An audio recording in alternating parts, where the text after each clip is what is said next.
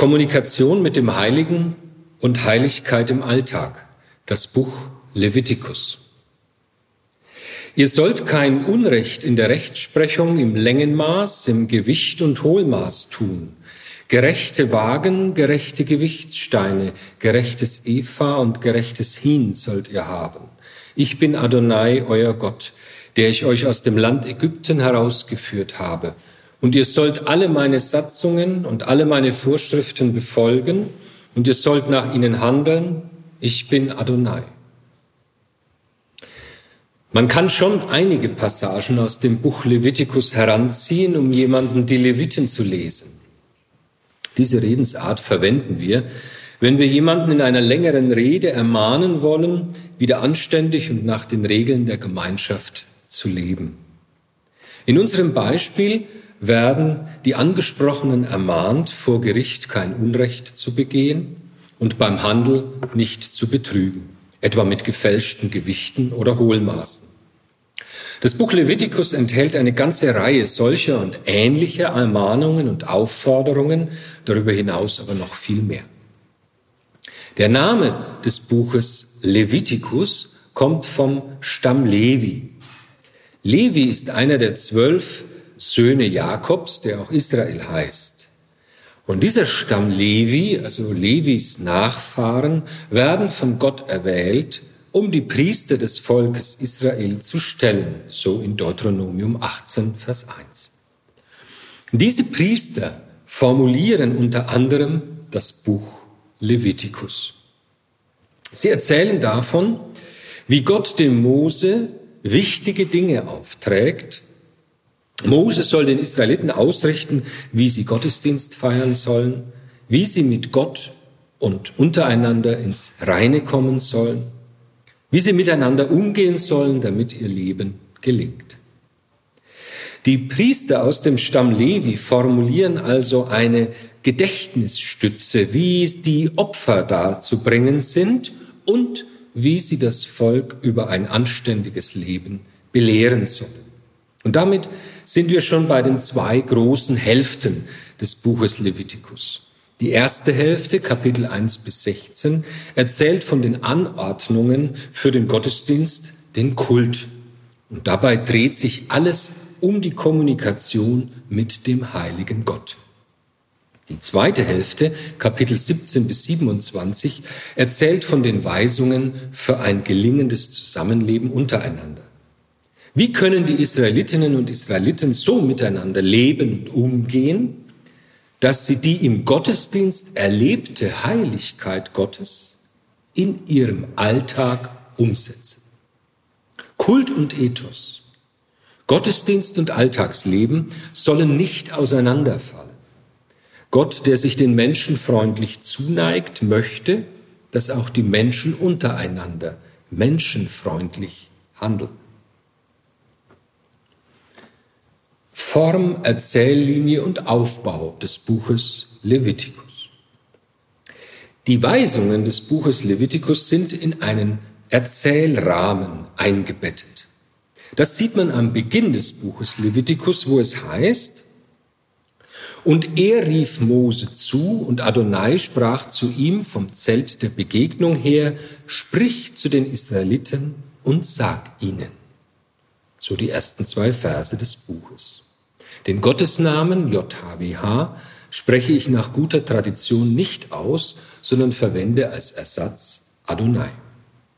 Es wird also erzählt, dass Gott, Adonai, Mose anspricht. Das ist die sogenannte Anredeform.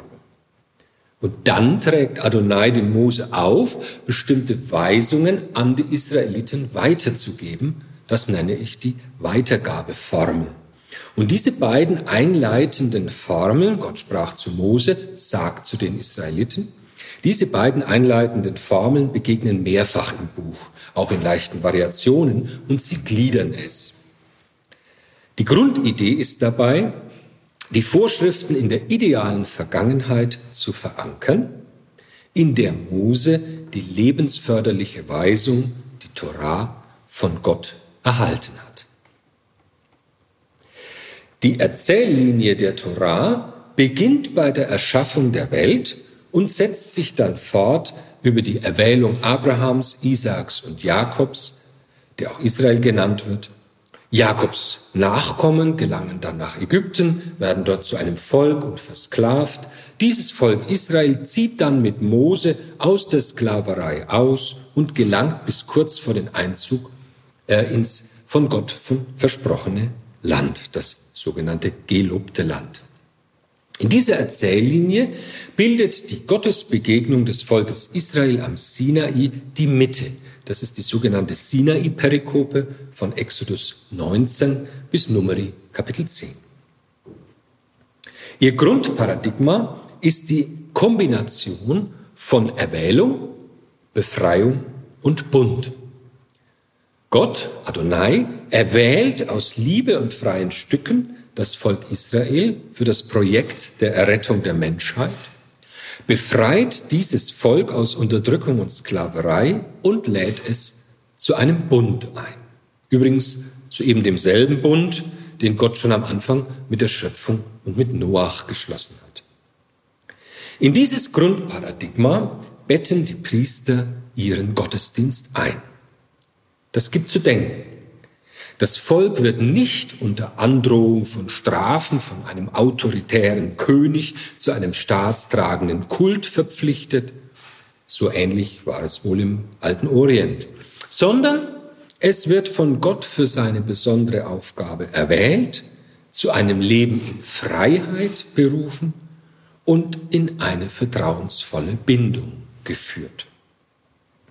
Nie wieder soll sich Israel und letztlich auch die Menschheit an fremde Herren und Götter binden, sondern in Freiheit dem befreienden Gott, der das Leben will, dienen. In diesem Grundparadigma wird das Volk an und aufgerufen, die Kommunikation mit dem Göttlichen in einer geregelten und zumutbaren, praktikablen und vertrauten Form durchzuführen. Gott selbst, so die Erzählfiktion der priesterlichen Verfasser, teilt mit und bietet an, wie die Begegnung mit ihm im Kult für jede und jeden stattfinden kann. In der zweiten Hälfte gibt Gott dann beispielhafte Hinweise, wie das Zusammenleben gelingen und das Volk Israel die Heiligkeit Gottes auf Erden abbilden kann. Man kann den Aufbau des Buches aber noch etwas genauer beschreiben. Zieht man die erzählenden Einleitungsformeln als Gliederungsmerkmal heran, so ergeben sich insgesamt sieben größere Abschnitte des Buches Levitikus, die ein Zentrum haben. Erstens. Die ersten sieben Kapitel, Levitikus 1 bis 7, beschreiben die verschiedenen Opferarten in einer recht nüchternen, technischen Sprache. Zweitens, die Kapitel 8 bis 10 fahren mit der Ordination der Priester und dem ersten Opfergottesdienst fort. Drittens, Levitikus 11 bis 15 erläutern eine Reihe von Umständen, die es einer Israelitin oder einem Israeliten oder einem Priester unmöglich machen, am Kult teilzunehmen. Das sind die Kapitel über Reinheit und Unreinheit. Im Zentrum des Buches und der ganzen Torah steht der vierte Abschnitt, Levitikus 16 und 17. Hier zeigt sich, worin das letzte Ziel des ganzen Kultes und all der Vorschriften über Opfer und Blut besteht. Die Versöhnung mit Gott und untereinander. In späterer Zeit wird daraus der bis heute im Judentum begangene große Versöhnungstag, der Yom Kippur. Die letzten drei Teile reflektieren die Verwirklichung der Heiligkeit Gottes als menschengemäße Heiligkeit im alltäglichen Leben. Teil 5, Levitikus 18 bis 20, formuliert Regeln zur Sexualität und Eheschließung sowie zu vielen anderen ethischen Fragen. Der sechste Teil, Levitikus 21 bis 22, kommt noch einmal auf die Priester, den Hohepriester und die Opfertiere zurück, nun unter der Maßgabe, wie die Heiligkeit aufrechterhalten werden kann. Und schließlich regelt der siebte Teil, Levitikus 23 bis 27, das gemeinschaftliche Leben der Israelitinnen und Israeliten. Kapitel 27 enthält Spezialvorschriften zur Finanzierung des Heiligtums und erweist sich formal als Anhang, da Levitikus 26 und Levitikus 27 mit sehr ähnlichen Schlussformen enden. Schauen wir uns nun den Inhalt der sieben Teile etwas genauer an. Zum ersten großen Block Levitikus 1 bis 7 freiwillige Opfer und Pflichtopfer. Die ersten sieben Kapitel des Buches Levitikus listen in knapper technischer Sprache mit vielen wiederkehrenden Begriffen und Wendungen die freiwilligen und die verpflichtenden Opfer auf. Levitikus 1 bis 3 beschreiben die freiwilligen Opfer. Am Anfang steht also nicht die Pflicht zum Opfern, sondern nach der Darstellung des Buches kommt Gott mit seinen Anordnungen einem Bedürfnis der Menschen entgegen. Wenn ein Mensch von euch für Adonai eine Darbringung vom Vieh darbringen möchte, so heißt es in Levitikus 1, Vers 2. Die Wendung eine Darbringung darbringen ist kein schlechtes Deutsch, sondern eine möglichst wörtliche Wiedergabe der hebräischen Konstruktion, die die Wurzel karaf zweimal verwendet. Die Grundbedeutung lautet herannahen, nahe kommen und im hier verwendeten Verbalstamm heißt es heranbringen oder eben darbringen. In diesem Sinne geht es im Kult also um eine Annäherung. Die Menschen nähern sich Gott, indem sie ihre Gabe darbringen möchten. Da die Vorschriften aber von Gott kommen, kann man auch sagen, dass sich Gott den Menschen annähert, nahe kommt. Die Begegnung zwischen den schwachen, fehlerhaften, sündigen, sterblichen Menschen und dem ewigen, vollkommenen, starken Gott, der die Welt geschaffen hat, ist eben nicht so einfach. Der Kult in Form des Opfergottesdienstes ist ein möglicher Weg der Kommunikation mit dem heiligen Gott. Zunächst auf völlig freiwilliger Basis, eben wenn der Mensch das Bedürfnis hat, der Gottheit eine Gabe darzubringen und so dem nahen Gott zu nahen. Erst in Levitikus 4 bis 5 werden Pflichtopfer angeordnet, aber auch hier geht es um die Bedürfnisse der Menschen, nämlich um diejenigen Fälle, in denen der Mensch die Beziehung zu Gott als gestört empfindet, weil er ohne Absicht, das ist wichtig, ohne Absicht ein Gebot oder Verbot übertreten hat. Ohne Absicht, statt aber die Sache mit einem läppischen, ich kann doch nichts dafür, ich habe es nicht gewollt, abzutun, wird das Tun oder Unterlassen der Menschen sehr ernst genommen. Wiederum bietet Gott einen Weg an, wie der Mensch seine Gewissensbisse, sein Schuldbewusstsein oder einfach nur seine Unsicherheit überwinden kann und mit Gott durch ein Ritual ins Reine kommen kann. Leviticus 6 bis 7 tragen dann noch weitere Einzelheiten zu den verschiedenen Opferarten nach. Insbesondere wird hier geregelt, welche Anteile von den Opfern den Priestern als Einkommen zustehen. Der zweite große Block, die Einrichtung des Kultes und eine erste Störung, Levitikus 8 bis 10. Die Kapitel Levitikus 8 bis 10 erzählen, wie der Gottesdienst eingerichtet wird. Die Weihe des Heiligtums mit den Altären und den übrigen Kultgeräten sowie die Ordination der Priester, insbesondere des gesalbten Priesters Aaron, werden genau so durchgeführt, wie es in den vorausgehenden Kapiteln im Buch Exodus und Levitikus beschrieben ist. Es wird auch immer wieder betont, dass es genau so gemacht wird, wie es geschrieben steht. Und die Kommunikation mit dem lebendigen Gott funktioniert. Am Ende von Levitikus 9 entzündet Gott selbst mit Feuer das Holz auf dem bereiteten Opferaltar. Und Feuer ging aus von Adonai und verzehrte auf dem Altar das Brandopfer und die Fettstücke. Als das ganze Volk das sah, da jubelten sie und sie fielen auf ihr Angesicht Das Geschehen ist sehr eindrucksvoll. Es dürfte in der Absicht der Erzähler liegen, dass man es sich sehr dramatisch vorstellt. Eine echte Begegnung mit dem lebendigen und machtvollen Gott. Dafür steht das Feuer vom Himmel. Doch kaum ist der Jubel des Volkes verklungen, gibt es eine erste Störung. Den Söhnen Aarons, Nadab und Abihu, kommt es in den Sinn, eine neue Opferart einzuführen. Die Bibel nennt das fremdes Feuer, das Adonai ihnen nicht geboten hatte. So Levitikus 10.1. Und Feuer ging von Adonai aus und verzehrte sie. Und sie starben vor Adonai. Levitikus 10, Vers 2. Nadab und Abihu bezahlen mit ihrem Leben eine eindrucksvolle Lektion für alle Bibelleserinnen und Bibelleser. Gottesdienst ist keine Sache, die sich Menschen, vor allem Priester, nach Belieben ausdenken und die sie manipulieren können.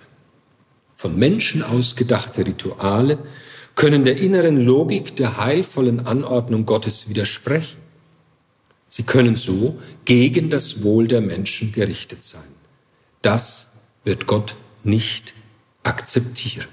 Das ist die dramatische Lektion, die man aus Levitikus 10 lernen kann Gottesdienst lässt sich nicht einfach so von Menschen manipulieren, sodass Menschen, Priester, andere mit gottesdienstlichen Praktiken manipulieren könnten. Ja, hier muss man sehr vorsichtig sein. Ja, noch geschockt von, von dieser tödlichen Gottesbegegnung haben die Lesenden gelernt, dass das Zusammentreffen mit Adonai keine Selbstverständlichkeit ist. Die Begegnung mit dem lebendigen Gott erfordert gewisse Vorbereitungen und Grundeinstellungen. Und daher behandeln die nächsten Kapitel, Leviticus 11 bis 15, die Frage der Kultfähigkeit. Äh, wann darf ich, soll ich, kann ich am Kult teilnehmen und wann halte ich mich besser zurück? Es werden bestimmte Situationen identifiziert, die den Menschen verunsichern und in die Nähe der Todessphäre bringen. Und dann hält er sich besser für eine gewisse Zeit vom Kult am Heiligtum fern. Zunächst jedoch begrenzen die Speisegebote in Levitikus 11 den Zugriff des Menschen auf die Tierwelt ganz erheblich. Nur das Fleisch bestimmter Tiere ist zum Verzehr gestattet.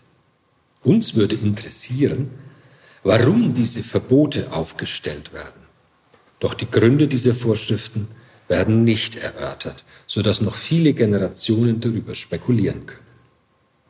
Die Vorschriften, zum Beispiel das berühmte Verbot von Schweinefleisch, bestehen bis heute im Judentum und sind längst zu einem entscheidenden Identitätsmerkmal geworden. Levitikus 11 geht dann über in Regelungen zur kultischen Unreinheit durch das Berühren bestimmter toter Tiere, vor allem Ungeziefer. Mit Waschung der Kleider und mit Abwarten bestimmter Zeitspannen wird diese Unreinheit überwunden. Hier zeigt sich ein wichtiger Hintergrund. Es ist immer die verunsichernde Nähe der Todessphäre, die den gemeinsamen Nenner der Quellen der kultischen Unreinheit bildet. In Levitikus 12 ist das bei der Geburt austretende Blut ein Symbol des potenziell drohenden Todes von Mutter und oder Kind. Und daher wird die Wöchnerin für gewisse Zeitspannen unrein und kann nicht am Kult teilnehmen. In Levitikus 13 bis 14 machen verschiedene schuppige Hautkrankheiten unrein, unter anderem Schuppenflechte und Weißfleckenkrankheit, aber nicht die Lepra. Die gibt es erst nach der Entstehung der Texte im Vorderen Orient nachweisbar. Levitikus 15 behandelt normale und krankhafte Ausflüsse aus den Geschlechtsteilen bei Männern und Frauen. Diese Ausflüsse, wie zum Beispiel Gonorrhoe oder Samenerguss, Menstruation oder krankhafte Blutungen, machen Fortpflanzung unmöglich. Und so sind all diese Phänomene, diese Krankheiten, Symbole für Nichtleben oder eben Tod. Und in all diesen Fällen ist eine vorübergehende Abstinenz vom Kult vorgeschrieben. Immer wird dabei logisch nachvollziehbar überlegt und differenziert vorgegangen. Bei den intimen Körperphänomenen ist es der Verantwortung der einzelnen Frau und des einzelnen Mannes überlassen, die richtige Entscheidung zu treffen. Also keine übergeordnete Autorität, kein Priester guckt danach, ob da was ist. Ja, das ist jedem Einzelnen selbst überlassen und in die Verantwortung gestellt. Bei den öffentlich sichtbaren Hautkrankheiten entscheidet allein der Priester und nicht etwa eine entsetzte, aufgeheizte Menge, die irgendjemand mit einer Hautkrankheit ächten möchte. Und der Priester entscheidet dann über die Isolierung eines Kranken, also über die uns heute so geläufige Quarantäne. Ist die Hautkrankheit ernst, so wird der Kranke aufgrund fehlender Hygiene und Therapiemöglichkeiten bald sterben. Es gab noch keine Antibiotika. Und Hauterkrankungen können so ernsthaft sein, dass sie bei fehlender Behandlung tatsächlich zum Tod führen. Kann aber der Erkrankte aus eigener Kraft die Infektion überwinden, tritt also eine Spontanheilung ein, so wird er nach der Beurteilung durch den Priester in einem Ritual in die Gemeinschaft wieder eingegliedert. Ja, nach diesen Kapiteln über die Kultfähigkeit, Reinheit, kommt das Buch Levitikus im mittleren Teil in Levitikus 16 bis 17 noch einmal auf den Opfergottesdienst zu sprechen. Bisher ging es ja nur um freiwillige Opfer und um die Sühne für unabsichtlich begangene Übertretungen. Können denn echte Sünden, also absichtlich begangene Verstöße gegen Gottes Gebote, kultisch gesühnt werden? Nein, Grundsätzlich nicht. Es wäre auch zu einfach, sich mittels eines Rituals gleichsam magisch von seiner Verantwortung loszukaufen. Und dennoch räumt Gott Adonai auch hier eine Chance für eine Versöhnung ein. Das Ritual des großen Versöhnungstages, Yom Kippur. Einmal im Jahr wird dieses bedeutungsvolle Ritual anberaumt. Der hohe Priester spielt darin eine Schlüsselrolle. Zum einen trägt er das Blut von Opfertieren in das Allerheiligste des Heiligtums hinein. Nur er, nur der hohe Priester darf dieses Allerheiligste ausschließlich zu diesem Zweck einmal im Jahr betreten. Im Allerheiligsten spritzt der hohe Priester das Blut des vor dem Heiligtum geschlachteten Opfertiers in Richtung der Kaporett. Die Kaporett ist die Platte auf der Bundeslade, wo man sich die Gegenwart des unsichtbaren Gottes besonders intensiv vorstellt. Das ist der eine Vorgang, der ins Allerheiligste hineinführt. Zum anderen bekennt der hohe Priester die Sünden des Volkes, des ganzen Volkes und überträgt sie auf einen Ziegenbock mit den Händen. Und dieser Ziegenbock wird dann buchstäblich in die Wüste geschickt. Vom Heiligtum, vom Volk, vom Lager, von den Leuten, weg in die Wüste. Und dieser Ritus soll die Sünden eliminieren. Das Volk wiederum begleitet das ganze Ritual mit absoluter Arbeitsruhe und mit Fasten. Auch wenn das Geschehen aus heutiger Sicht fremdartig wirkt, so überzeugt doch die große Ernsthaftigkeit. Hier geht es um den Kern der Gottesbeziehung und der Beziehungen zu den Mitmenschen. Der Grundgedanke wirkt bis heute in Judentum und Christentum fort. Der Yom Kippur ist bis heute der größte, höchste jüdische Feiertag. Seit dem Jahr 70 nach Christus gibt es keinen Tempel mehr für das Ritual. Und so müssen das Fasten, das Verlesen der Torah-Abschnitte, die Gebete in der Synagoge, die Arbeitsruhe und die gegenseitige Vergebung der Menschen untereinander genügen, um die Versöhnung zu verwirklichen. Im Übrigen gab es schon im zweiten Tempel nach dem babylonischen Exil keine Bundeslade und keine Kaporett mehr im Allerheiligsten. Es war leer. Es genügte die Vorstellung, dass diese Gegenstände da seien um das Ziel des Rituals zu erreichen. Also im ersten Tempel hat es vielleicht noch so etwas wie eine Bundeslade gegeben von diesem Tempel, von dieser Bundeslade sind 0,0 Spuren erhalten. Da kann man auch nicht nachgraben, da wird man nichts finden.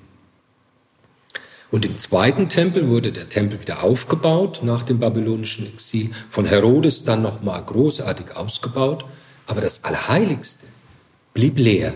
Man hat keine Bundeslade nachgebaut, keine Kaporett nachgebaut. Diese Gegenstände wurden nicht ersetzt. Das Allerheiligste blieb leer. Es genügt ja, wie gesagt, die Vorstellung. Und von dieser Seite her ist der Text schon offen für Transformationen. Wichtig ist das, was in den Köpfen geschieht, weniger das, was tatsächlich vor Augen ist. Und gesehen hat ja allenfalls der hohe Priester, was da in dem Allerheiligsten drin ist. Und so kann dann auch das Christentum den Grundgedanken bewahren und die äußere Form verändern. Paulus deutet für Christinnen und Christen die nur noch im Kopf vorhandene Kaporett um. Ort der Versöhnung ist nun nicht mehr die vorgestellte Platte auf der Bundeslade im Allerheiligsten, sondern der Kreuzestod Jesu Christi, so in Römer 3, Vers 25. Gleich bleibt für Menschen jüdischen und christlichen Glaubens, dass Gott sich mit den Menschen versöhnen will und will, dass sich die Menschen untereinander versöhnen. Das ist der Kern, die äußere Form kann variieren. Zurück zu Levitikus. In Levitikus 17 wird, das, wird die Rolle des Blutes erklärt. Das Blut des Opfertieres ist das Lebenssymbol schlechthin. Also Blut steht nicht für den Tod, sondern für das Leben. Das Blut wird zum entscheidenden Anzeiger und Indikator für die Versöhnung mit dem lebendigen Gott. Und daher darf das Blut auch für nichts anderes verwendet werden und natürlich keinesfalls verzehrt werden. Levitikus 17, 11, denn das Leben des Fleisches ist im Blut und ich habe es euch auf den Altar gegeben, um Versöhnung zu erwirken für euer Leben. Denn das Blut ist es, das durch das Leben die Versöhnung erwirkt.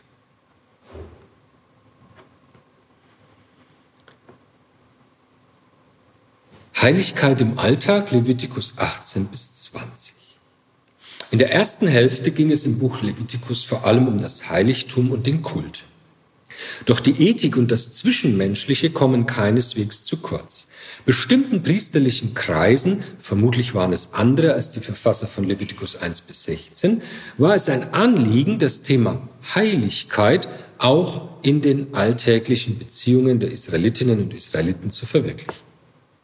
Damit bewährt sich ein Grundmuster biblischer Theologie rechter Gottesdienst und gerechtes Umgehen miteinander, Kult und Ethos müssen zusammengehen, zusammenpassen. Und so beschäftigen sich die Kapitel Levitikus 18 und 20 vor allem mit Vorschriften zur Vermeidung von Inzest oder anders ausgedrückt mit der Wahl der richtigen Ehepartnerin. Dazwischen bringt Levitikus 19 eine beispielhafte Auswahl von ethischen Geboten mit deutlicher Nähe zu den berühmten zehn Geboten. Der Höhepunkt in Levitikus 19 ist das Gebot der Nächsten und Fremdenliebe in Levitikus 19, 18 und 19, 33 bis 34. Der Nächste und der Fremde. Sie sind wie du. Denn so ist der hebräische Text auch zu übersetzen. Sie sind wie du, sie sind hilfs- und liebesbedürftig, eben Menschen, Gottes Geschöpfe wie du und daher zu lieben. Sie sind zu lieben, wie man sich selbst liebt. So lautet die etwas bekanntere griechische Übersetzung, die dann auch ins Neue Testament aufgenommen wurde. Die nächsten Kapitel, Levitikus 21 und 22, kehren dann noch einmal zum Opfergottesdienst zurück und bringen Vorschriften, wie die Heiligkeit bei Priestern und Opfertieren bewahrt werden kann. Tatsächlich werden die körperliche Unversehrtheit der Opfertiere und ebenso die körperliche Unversehrtheit der Priester sehr ähnlich beschrieben. Bei den Tieren ist das leichter zu verstehen. Es wäre schon dreist, ein Opfertier, das auf dem Markt wenig Gewinn erzielt, weil es lahmt oder sonst eine Wunde hat, Gott zu stiften. Und bei den Priestern ist es wohl so, dass die mit dem Alter körperlich gebrechlich werdenden Priester geschont werden sollen. Auch die Priester, die keine Opfer mehr darbringen dürfen, weil sie körperliche Mängel haben, erhalten aber ihre Versorgung ohne Abstriche. Also sie bekommen auch Anteile an den Opfern und werden versorgt. Man wollte mit dieser Vorschrift wohl auch verhindern, dass die körperlich fitten Priester dann den äh, etwas lukrativen Tätigkeiten außerhalb des Tempels nachgehen und dann am Tempel nur noch die körperlich eingeschränkten und alten Priester Dienst tun. Der letzte Block, Levitikus 23 bis 27. Diese Kapitel behandeln wieder das rechte Zusammenleben mit Gott und untereinander. Das Heiligtum mit seinen Vorschriften für den Gottesdienst ist der heilige Ort, an dem nur wenige Zutritt haben, nur die Priester und sehr eingeschränkt die opfernden Laien. Dagegen ist die Zeit allen zugänglich und kann durch entsprechendes Tun oder eben Unterlassen, also durch Arbeitsruhe, geheiligt werden. Heiligen heißt ja, aus dem normalen Alltagsbetrieb herausnehmen und ausschließlich für Gott reservieren. Das kann man machen mit Gegenständen wie mit dem Altar, mit Menschen wie den Priestern, mit Orten wie dem Heiligtum und eben auch mit der Zeit. Die Festzeiten Gottes, die Feiertage, sind also eine Heiligung der Zeit. Der Schabbat wird zunächst herausgehoben und dann werden eben die anderen Feiertage genannt, Abschnitte im Zeitlauf, die für Gott frei von Arbeit gehalten werden. Meistens im Frühjahr und im Herbst. Und die hier in Buch Levitikus Kapitel 23 erwähnten Feiertage gibt es bis heute im Judentum. Wie Israel symbolisch vor Gott und Gott symbolisch im Alltag der Israeliten präsent ist, behandelt Levitikus 24. Zunächst wird vom Öl berichtet, das von allen Israelitinnen und Israeliten als Opfer eingesammelt wird. Olivenöl ist gemeint. Und dann auf dem berühmten siebenarmigen Leuchter, der Menorah im Heiligtum, verbrannt wird. Durch dieses Öl, das von allen eingesammelt wird, sind alle symbolisch im Heiligtum anwesend. Und dann zeigt eine Geschichte, dass Gott bzw. sein Name nicht nur im Heiligtum wohnt. Das wäre ja auch ein mögliches Missverständnis, dass man den Raum Gottes auf das Heiligtum beschränkt und alles außerhalb ist profan und geht Gott nichts an sozusagen. Nein, Gottes Heiligtum, Gottes Heiligkeit, Gottes Name wohnt auch im Alltag der Menschen und auch da fordert Gott entsprechenden Respekt und steht für die Aufrechterhaltung einer gerechten Ordnung das nächste Kapitel, Levitikus 25, behandelt ein dauernd aktuelles Thema, nämlich die Gerechtigkeit. Gerechtigkeit bedeutet auch Schutz vor Verarmung. Gott will, dass die Israelitinnen und Israeliten und letztlich alle Menschen in Freiheit leben können. Und zur Freiheit gehört ein Mindestmaß an wirtschaftlich-finanzieller Unabhängigkeit. Levitikus 25 macht dazu einige Vorschläge. Nach dem Schabbatjahr sollen im siebten Jahr weder Aussaat noch Ernte erfolgen, vielmehr soll das Land ruhen wie die Menschen am Schabbat. Und nach dem Jubeljahr sollen alle Familien im 50. Jahr wieder ihren ursprünglichen Grundbesitz erhalten, gerade wenn sie ihn wegen ihrer Schulden verkaufen mussten und alle, die ihre Schulden abarbeiten müssen, werden frei. Diese Institutionen, Schabbatjahr und Jubeljahr, sind bis heute äh, so nicht umsetzbar. Sie wurden auch in der Antike so gut wie nie realisiert. Und doch steckt in diesen komplizierten Vorschriften ein grundsätzlicher Impuls, der bis heute gilt. Eine Gesellschaft darf dauerhafte Verarmung nicht zulassen. Heutige Bibelleserinnen und Bibelleser können aus den uralten Erfahrungen, die sich in diesen Texten niedergeschlagen haben, Wichtiges lernen. Der Markt kann sich alleine eben nicht regeln. Und eine ungezügelte Ökonomie ohne Absicherungen für soziale Härtefälle wird auf Dauer nicht funktionieren.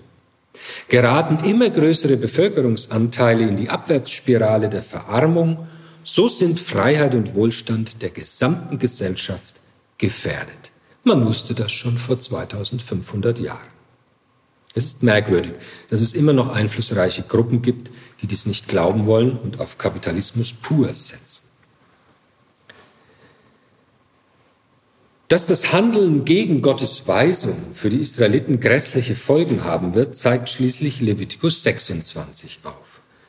Wie es sich für eine altorientalische Rechtssammlung gehört, sanktionieren Segen und Fluch die vorgelegten Lebensregeln. Hält sich Israel an die Regeln, wird es Segen erfahren. Stufe 1. Missachtet das Volk die Satzungen Gottes, wird es ein Unglück nach dem anderen erleben. Stufe 2. So weit, so gut. Nun ist aber mit dem babylonischen Exil das größte anzunehmende Unheil über das Volk Israel hereingebrochen. Die theologische Deutung dieses Untergangs besteht darin, dass Gott sein Volk bestrafen musste, weil es Gott und Gottes Weisung missachtet hatte. Stufe 2 ist eingetreten. Wenn aber die Geschichte Gottes mit seinem Volk Israel weitergehen soll, bedarf es eines Neuanfangs. Und dafür sorgt Levitikus 26 mit einer dritten Stufe. Gott wird sich, den alten, wird sich an den alten Bund mit Abraham und den Vorfahren erinnern und in freier Souveränität und aus Liebe oder auch aus Gnade einen Neuanfang gewähren. Hier endet nun das ursprüngliche Buch Levitikus. Kapitel 27 ist ein Nachtrag. Hier wird geregelt, wie die Israelitinnen und Israeliten Gelübde, die sie geleistet haben, durch Geldzahlungen an das Heiligtum ablösen können. Jemand hat in einer Notlage, zum Beispiel in einer Krankheit oder auf einer gefahrvollen Reise, eine Person aus seiner Familie oder ein Tier aus seiner Herde oder ein Feld aus seinem Besitz Gott dafür versprochen, dass ihm geholfen wird. Nun wurde ihm geholfen, er ist glücklich zurückgekehrt oder wieder gesund geworden und nun muss er sein Gelübde einlösen. Oder eben durch eine entsprechende Geldsumme ablösen. Und Levitikus 27 regelt, wie viel Geld jemand an das Heiligtum zahlen muss, je nachdem, was er Gott gelobt, also versprochen hat. Und damit wird die Sache praktikabel und alle Seiten haben etwas davon. Fragen wir uns als nächstes, wie das Buch Levitikus entstanden sein könnte. Eine unvoreingenommene Lektüre des gesamten Buches Levitikus zeigt, dass die schon beobachteten beiden Hälften zwar viele Gemeinsamkeiten, aber auch deutliche Unterschiede aufweisen. Die Grenze verläuft zwischen Levitikus 16 und Levitikus 17, wobei einige Verse der ersten Hälfte, vor allem im 16. Kapitel, das Bemühen zeigen, beide Teile miteinander zu vernähen. In der Forschung zur Entstehung des Pentateuch, also der Torah, wird die erste Hälfte, Levitikus 1 bis 16, einem Textbereich zugeschrieben, der Priesterschrift, abgekürzt P genannt wird. Manche sprechen im Fall von Levitikus 1 bis 16 auch von sekundären Ergänzungen, abgekürzt PS. Diese Priesterschrift P wurde von Priestern des Jerusalemer Tempels verfasst vielleicht schon im babylonischen Exil begonnen, also im 6. Jahrhundert, und dann nach dem Exil in Jerusalem fortgesetzt. Dieser Textbereich Priesterschrift beginnt mit dem großen Gedicht über die Schöpfung in Genesis 1.1 bis 2.3 und hat insgesamt ein großes Interesse an der Ordnung der Welt und des Gottesdienstes. Er enthält viele Listen und viele Vorschriften zur Regelung des Kultes. Die zweite Hälfte des Buches Levitikus wird das Heiligkeitsgesetz genannt. August Klostermann kam 1877 auf diesen Namen, weil er in Levitikus 19, Vers 2 einen Schlüsselvers sah. Ihr sollt heilig sein, denn heilig bin ich, Adonai, euer Gott. Wahrscheinlich war das Heiligkeitsgesetz, abgekürzt H, kein eigenständiges Buch. Eher war es eine Komposition aus überliefertem Material, das eine Redaktion zusammenstellte, um den P-Text aus anderer Perspektive zu ergänzen. H, also Levitikus 17 bis 26, setzt P und den Kern des deuteronomistischen Gesetzes, nämlich die Kapitel Deuteronomium 12 bis 26, voraus, reinterpretiert und ergänzt diese Vorlagen. Das Thema Heiligkeit im Alltag H ersetzt nicht den Opfergottesdienst von P, sondern möchte eine innere Haltung und Einstellung erzeugen, die Gottes Nähe und damit Frieden, Gerechtigkeit, Wohlwollen, Solidarität auch im Alltagsleben erfahrbar machen. Durch ihr gelingendes, ethisch geregeltes Zusammenleben sollen die Israelitinnen und Israeliten Gottes Heiligkeit in der Welt repräsentieren. Das ist der Sinn des Schlüsselverses. Ihr sollt heilig sein, denn heilig bin ich, Adonai, euer Gott. Dieses theologische Konzept geht auf eine Gruppe von Priestern zurück, die man die Heiligkeitsschule nennen könnte. Sie will Religion und Alltag eng miteinander verbinden. Und dazu fügt sie zum Beispiel in das priesterliche Ritual vom Versöhnungstag P in Levitikus 16, 29 bis 34 das Fasten und die Arbeitsruhe des gesamten Volkes ein. Also der ursprüngliche Bestand von Levitikus 16 befasste sich nur mit dem, was der Hohepriester und die anderen Priester tun. Und dann kommt die Heiligkeitsschule und baut in das Kapitel 16 auch Dinge ein, die das ganze Volk tun soll, nämlich Fasten und Arbeitsruhe. Und damit handeln in Levitikus 16, so wie es jetzt vorliegt, nicht äh, nur der hohe Priester und die Priester, sondern alle sind in irgendeiner Weise beteiligt. Und dazu ergänzt dann H auch noch in Levitikus 16, 16 und 16, 21, dass nun alle Sünden, auch die absichtlich begangenen, entfernt werden. Und damit wird der Yom Kippur, der ursprünglich vielleicht nur ein Reinigungsritual des Heiligtums war, zu einem einzigartigen Versöhnungsritual zur Sündenvergebung. Weitere Einfügungen von H finden sich in Levitikus 3, 17, 7, 22 bis 27, 28 bis 36 und 11, 43 bis 45. Liest man diese Verse in der ersten Hälfte des Buches und kennt man die zweite Hälfte, dann merkt man, dass hier jemand ganz bewusst beide Hälften, beide Teile bewusst miteinander verbinden wollte.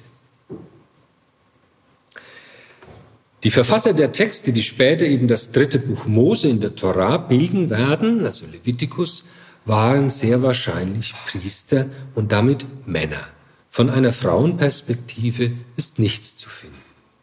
Auch die Texte, die über Frauenangelegenheiten handeln, wie die Geburt in Levitikus 12 und die Menstruation in Levitikus 15, sind männliche Konzepte, wie Frauen sich eben verhalten sollen in den Augen der Männer. Damit ist nicht notwendig eine Geringschätzung von Frauen verbunden. Alle Teile der Rituale, die den männlichen Nichtpriestern offenstehen, sind auch für Frauen zugelassen. Der hebräische Text schreibt ganz bewusst Adam für Mensch, ganz allgemein, und Nefesh, Person, um genderneutral zu formulieren. Die körperlichen Unreinheiten an den Geschlechtsteilen sind in Levitikus 15 erstaunlich gleichmäßig und ausbalanciert auf beide Geschlechter verteilt. Die priesterliche Perspektive dominiert das gesamte Buch. Die einen Priester wollen den Kult am Heiligtum klar strukturieren, die anderen die Heiligkeit Gottes im Alltag abbilden. Zugleich sichern die Priester ihr Einkommen und ihren Lebensunterhalt, ihren Status und ihre Ehre. Sie machen sich unentbehrlich, indem sie alles als göttliche Einrichtung deklarieren. Dabei dominieren aber nicht so sehr Machtinteressen, denn schließlich müssen sich auch die Priester selbst an diese göttlichen Weisungen halten, denn Alle wissen darüber Bescheid. Das Buch Levitikus ist keine Geheimlehre einer Priesterelite, die die anderen alle an der Nase rumführt, sondern es ist eine religiöse und ethische Verfassung, an die sich alle Laien und Priester halten müssen. Allerdings muss bedacht werden, dass das Buch ein ideales Programm ist, eine heilige Utopie. Und wir können nicht allzu schnell auf die soziale Alltagswirklichkeit zurückschließen. Die wahrscheinlichste Entstehungszeit des Buches Levitikus ist das fünfte Jahrhundert vor Christus, eher die Mitte und die zweite Hälfte. Es ist die Zeit, in der lange nach dem babylonischen Exil des sechsten Jahrhunderts und der Wiedererrichtung des Jerusalemer Tempels das winzige Gemeinwesen um den sehr bescheidenen zweiten Jerusalemer Tempel etwas mehr an Beständigkeit gewinnt.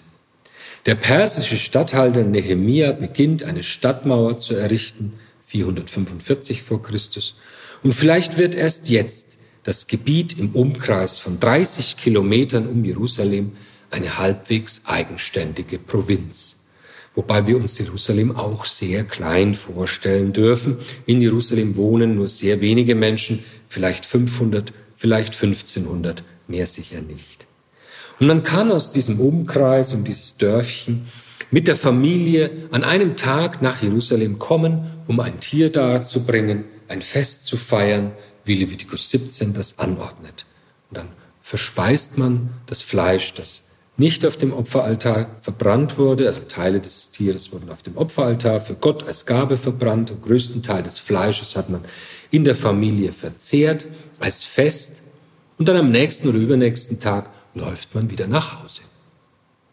Auch die vorgeschriebenen Wallfahrtsfeste nach Jerusalem sind so plausibel vorstellbar. Hier ist eine Gesellschaft von sesshaften Bauern mit traditionellen, durch die Stationen der Landwirtschaft geprägten Festen vorausgesetzt und ferner auch eine etwas städtischer geprägte Bevölkerung, die mit einer Priesterelite ein Heiligtum mit einem ausgefeilten Kult betreibt. Weder ist von einem Staat noch von einem König die Rede. Damit kommt man aber weder in die Zeit des Mose im zweiten Jahrtausend vor Christus noch in die vorexilische Königszeit. Die kannte nämlich eine Vielzahl von Heiligtümern im ganzen Land. Gewiss mögen sich in den gesammelten Vorschriften Erinnerungen an die Zeit des ersten Tempels in Jerusalem erhalten haben, doch bestand in der Königszeit gar keine Notwendigkeit, das Ganze schriftlich zu fixieren. Die Priester haben das am Tempel mündlich an die nächste Generation einfach weitergegeben. Das Priesteramt war ja erblich in der Familie. Erst in der Zeit nach dem babylonischen Exil unter der Fremdherrschaft der Perser drängen mehrere Faktoren dazu, das mündlich weitergegebene Wissen schriftlich festzuhalten, fortzuschreiben und zu ergänzen. Und diese Faktoren waren die traumatische Erfahrung des Traditionsabbruchs durch die Tempelzerstörung. Das war also eher ein Grund nach innen, dass man gesagt hat, man muss aufschreiben, was man so an Traditionen hatte. Und ein äußerer Grund war das Kontrollinteresse der persischen Oberherrschaft. Die wollten einfach wissen, was machen die da in ihrem Tempel. Und überhaupt nimmt die Schriftlichkeit in der Kultur insgesamt zu. Und so kommt es dazu, dass diese Traditionen aufgeschrieben werden. Ich komme nun zum Thema der, des Kanons, also die Rolle des Buches Levitikus als Mitte der Torah. Von der Entstehungszeit des Buches Levitikus, der mutmaßlichen Entstehungszeit etwa in der Mitte des fünften Jahrhunderts, bis zur Fertigstellung der gesamten Torah etwa eine Generation später ist es nicht weit. Und schon von seinem Erzählrahmen her, und Adonai sprach zu Mose, beansprucht der Text einen göttlichen Ursprung. Seine Verfasser möchten ihm einen autoritativen und normativen Charakter geben. Hier ist Gottes Wort, vermittelt durch Mose, niedergeschrieben. In Levitikus 18.5 formulieren die Priester eine großartige Verheißung im Munde Gottes. Gott spricht, ihr sollt meine Satzungen meine Vorschriften befolgen, Durch sie wird der Mensch, der nach ihnen handelt, leben. Hier wird Gottes Drohung von Genesis 2.17 in ein Versprechen verwandelt. In Genesis 2.17 hat Gott gesagt, an dem Tag, an dem du davon, nämlich vom Baum der Erkenntnis von Gut und Böse isst, wirst du sterben. Und das wird umgedreht in ein Versprechen. Der Mensch, der nach der Weisung Gottes handelt, wird leben. Gewiss, das Missachten des Gebotes Gottes hat tödliche Folgen, bringt jedenfalls viel Unheil mit sich. Doch die Befolgung der Weisung Gottes führt zu einem wahren und gelingenden Leben. Im Umkehrschluss wird daraus ein Schlüssel für die angemessene Interpretation des Wortes Gottes. Eine Auslegung der Bibel, die Angst macht und Lebensmöglichkeiten einschränkt, ist also falsch. Nur diejenige Deutung ist richtig, die zu mehr Leben, mehr Freude, Glück, Hoffnung und Zuversicht führt. Schon hier wird deutlich, dass das Buch Levitikus ins Zentrum des jüdischen und christlichen Glaubens führt. Faktisch steht es auch in der Mitte des großen Erzählbogens von der Schöpfung bis zum Tod des Mose, kurz vor dem Einzug ins gelobte Land. Levitikus ist ein Haltpunkt. Der größte Teil der sogenannten Sinai-Perikope, die von Exodus Kapitel 19 bis Numeri Kapitel 10 reicht und eben den Aufenthalt des Volkes Israel am Sinai markiert. Hier erhält Israel die Weisung, durch die es leben soll. Und zwar gut, gelungen und glücklich. Im Einklang mit Gott und untereinander. Wenn Levitikus die Mitte der Torah ist, was ist dann die Mitte von Levitikus? Man könnte das Gebot der Nächsten- und Fremdenliebe in Levitikus 19, 18, 33 bis 34 nennen. Das ist zweifellos ein wichtiger Höhepunkt. Von der siebener Struktur her erweist sich aber der mittlere Teil als äh, das Zentrum, nämlich der, das große Thema der Versöhnung in Levitikus 16 und 17. Das ist das theologische Zentrum des jüdischen und auch des christlichen Glaubens und das zeigt sich eben in der Rezeptionsgeschichte. Im Judentum ist bis heute der Yom Kippur, der Versöhnungstag, der höchste Feiertag, der Höhepunkt des Jahres. Und im Christentum wird der Grundgedanke vom Blut als Anzeiger der Versöhnung metaphorisch übernommen. Der Kreuzestod Jesu Christi ist das reale Zeichen für die Versöhnung Gottes mit den Menschen. Jesu Blut, zeichenhaft präsent in der Eucharistie, steht dabei für das gelingende Leben, das Gott für alle Menschen und seine gesamte Schöpfung will. In beiden Religionen bleibt damit aber auch die ethische Aufforderung verbunden, sich mit seinen Mitmenschen immer wieder zu versöhnen. Vom Platz im Kanon, im Zentrum der Torah, sind wir fast unbemerkt zur Wirkungsgeschichte gelangt.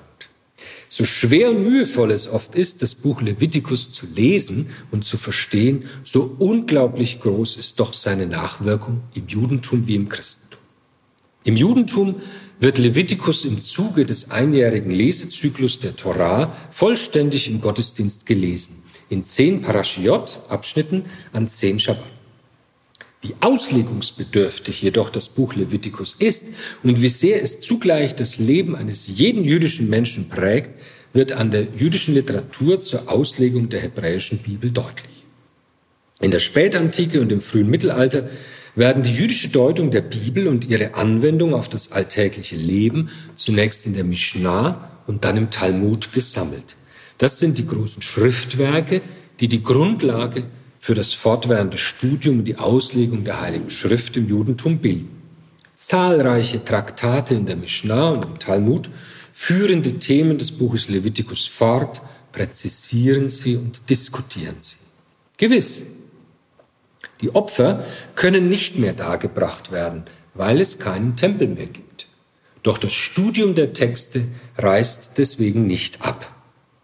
Die Speisegebote und Reinheitsvorschriften in Levitikus 11 bis 15 prägen bis heute die jüdische Halacha, das religiöse Gesetz. Der Festkalender in Levitikus 23 wird bis heute begangen, angereichert durch Feste aus der hellenistischen Zeit, zum Beispiel das Chanukka-Fest. Manches, wie etwa die Inzestvorschriften in Levitikus 18 und 20, gelten fast überall auf der Welt. Anderes dagegen ist heftig umstritten.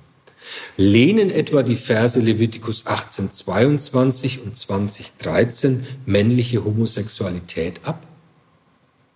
Das heutige Konzept von Homosexualität besteht darin, dass zwei Menschen gleichen biologischen Geschlechts die aufgrund ihrer gefundenen, aber nicht frei gewählten sexuellen Orientierung eine gleichberechtigte, freiwillige Lebenspartnerschaft unter Einschluss körperlicher Liebe eingehen. So etwas kannte die gesamte Antike nicht. Die soziokulturelle Situation zur Zeit des Entstehung des Buches Levitikus machte es für die kleine unter äußerem Druck stehende Gemeinschaft notwendig, Nachkommen um jeden Preis jedoch in geordneten Verhältnissen hervorzubringen. Dass Männer ihren sexuellen Trieb durch gleichgeschlechtlichen Analverkehr befriedigen, war daher geächtet.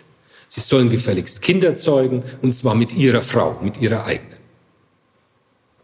Hieran sieht man, dass eine eins zu eins Übernahme in die heutige Zeit im Sinne eines wörtlichen Verstehens vielfach nicht möglich ist. Beim Verbot von Tätowierungen in Levitikus 1928 ist das vielen leichter einsichtig. Bei der Auslegung gilt aber wieder der Schlüssel von Levitikus 18.5. Führt die Deutung zu mehr Leben im Sinne geglückter Beziehungen und Erfüllung? Oder schränkt die Interpretation das Leben ein, macht sie Angst, unterdrückt sie Gefühle?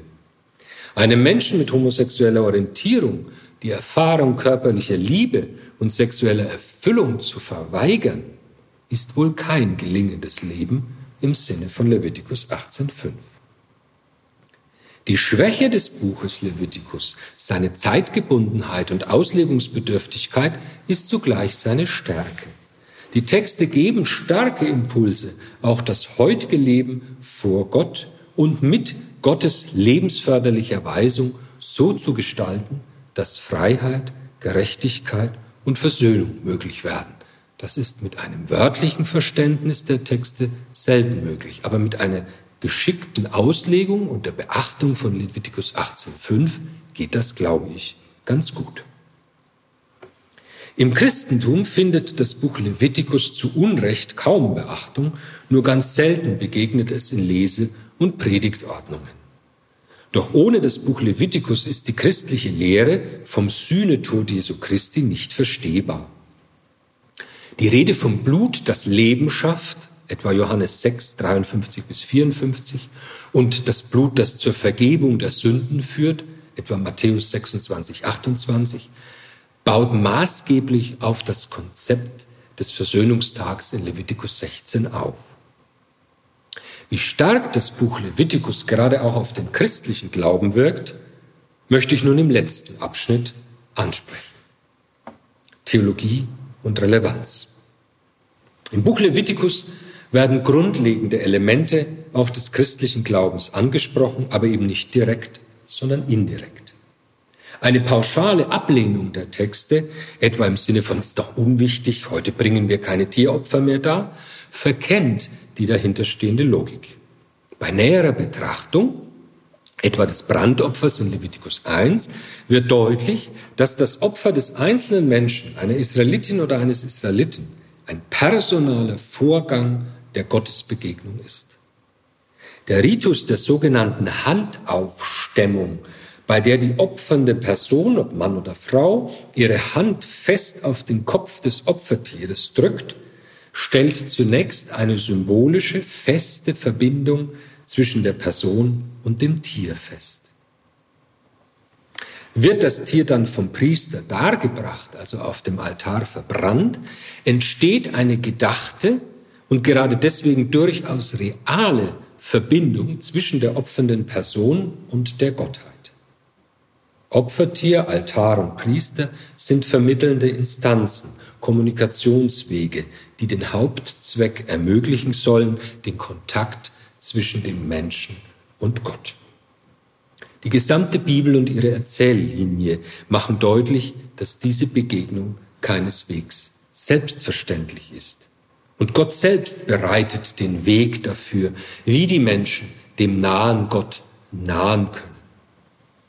Von hier geht der starke Impuls aus, wie dieser Grundgedanke der Annäherung zwischen Mensch und Gott im Christentum heute realisiert werden und auch seinen sichtbaren Ausdruck finden kann.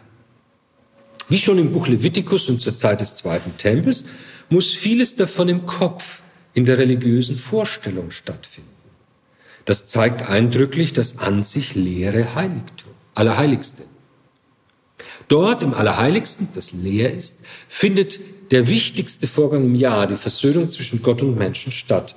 Und zwar nach Ausweis von Levitikus 16 an der Kaporett, an der, also auf der Platte, auf der Bundeslade, an deren Richtung der hohe Priester Blut von Opfertieren spritzt.